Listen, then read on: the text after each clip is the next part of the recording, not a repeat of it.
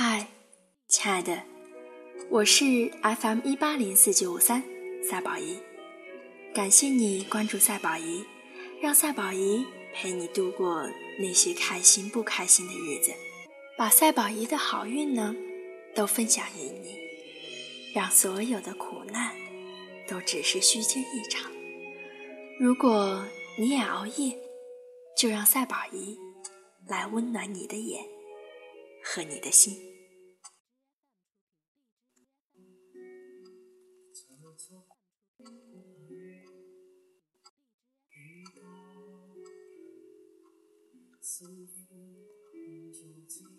一年又一年，像叶子一天又一天，望眼欲穿，重复着无尽的等待。风传来的任何一点好消息，都会使你激动的站立。你独自等到白首，却等不来那个温暖的胸膛。人生是不是就此谢幕？你说不，我只是睡一会儿。谁敢保证黄昏的时候，他不会来敲我的门？你说，他会带进来一阵风，在耳边轻轻地唤起我的幸福。与你相爱、离别和想念是再自然不过的自然规律，牵动你全部的神经，耗尽你最美丽的青春，而你并不沉沦。一个美好的念想。往往是一个女人芬芳的理由。这是我祖母的一生，在对祖父的怀想中，马不停蹄地奔向枯萎。萧芳芳凭借《女人四十》拿到金马奖的那次，张国荣给她颁奖，她上台的时候披肩不小心掉了下来。她在感言的时候说。这女人啊，过了四十，什么都往下掉，什么都往下掉。花样年华里的一切，脸上的笑和眼泪，全都是滑溜溜的，噼里啪啦的，泥沙俱下的。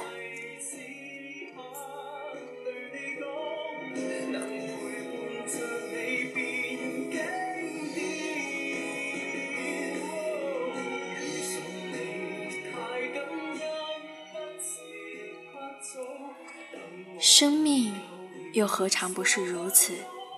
绚烂总是一瞬间的事情，更多的是落寞。没有不老的红颜，花到了秋天开始凋落；女人过了四十开始掉落。女人们纷纷叹息：我们最大的情敌不是第三者，而是岁月。一件件东西。开始离开他们的身体，牙齿、头发，他们老了，再美的胭脂也会掉落，如同那些不可挽回的青春，马不停蹄地奔向枯萎。人世间，人与人的相遇最是奇妙，多少人在晚年的蜡烛下。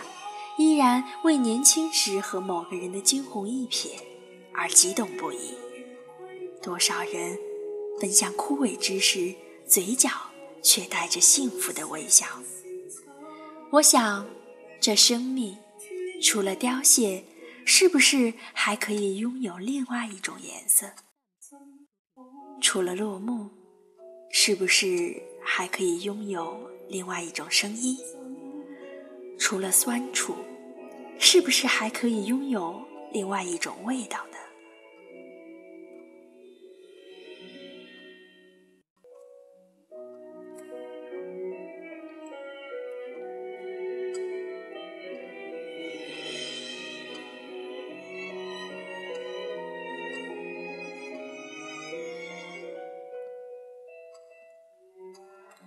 所以说啊，梅丽尔·斯特里普。会在暮色之年，用低沉、暗哑的声音，缓缓地诉说着自己的曾经，叙述那个发生在非洲的恩贡山脚下农场中的故事。四天会发生什么？相爱、离别和想念，和我祖母的一生一样。那个男人对他说：“我在此时来到这个星球上，就是为了这个，弗朗西斯卡。不是为了旅行拍摄，而是为爱你。现在我明白了，我一直是从高处一个奇妙的地方的边缘跌落下来，时间久了。”比我已经度过的生命还要多许多年，而这么多年，我一直在向你跌落。他对他说：“罗伯特，你身体里藏着一个生命，我不够好，不配把它引出来。我的力量太小，够不着它。”我有时觉得你在这里已经很久很久了，比一生更久远。你似乎曾经住在一个我们任何人做梦也想不到的隐秘的地方。你使我害怕，尽管你对我很温柔。如果我和你在一起时，不挣扎着控制自己，我会觉得失去重心。再也恢复不过来了。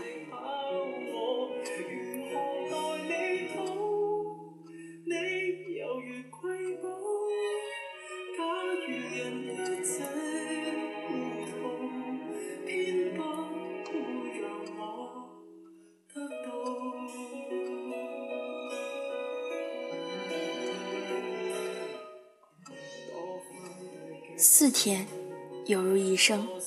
那马不停蹄的秒针，每一下都扎在爱的神经上，但他们并没有让爱束缚，他们给爱注入了另一种的血液，给相逢以爱情，给情爱以欲望，给欲望以高潮，给高潮以诗意，给离别以惆怅，给远方以思念，给丈夫以温情。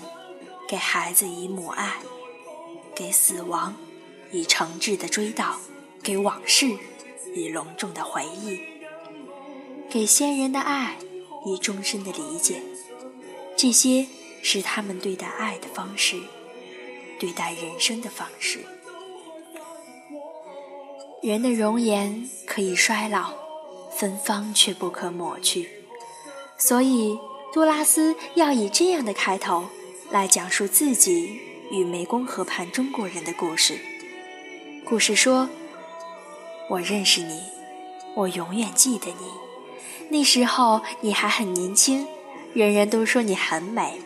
现在我是特地来告诉你，对我来说，我觉得现在你比年轻的时候更美。那时你是年轻女人，与你那时的面貌相比，我更爱你现在。”备受摧残的面容。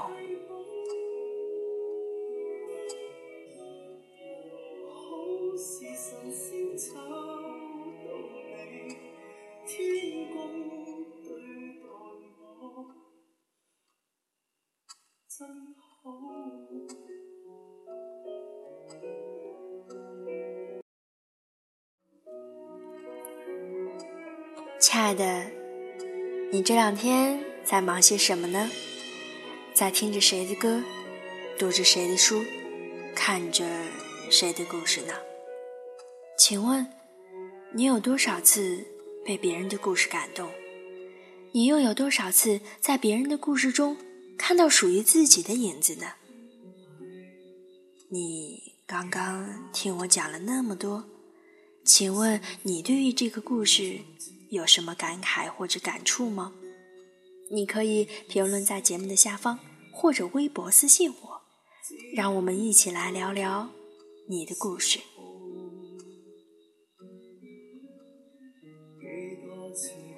生命如此短暂，爱本身就是一种巨大的欢悦。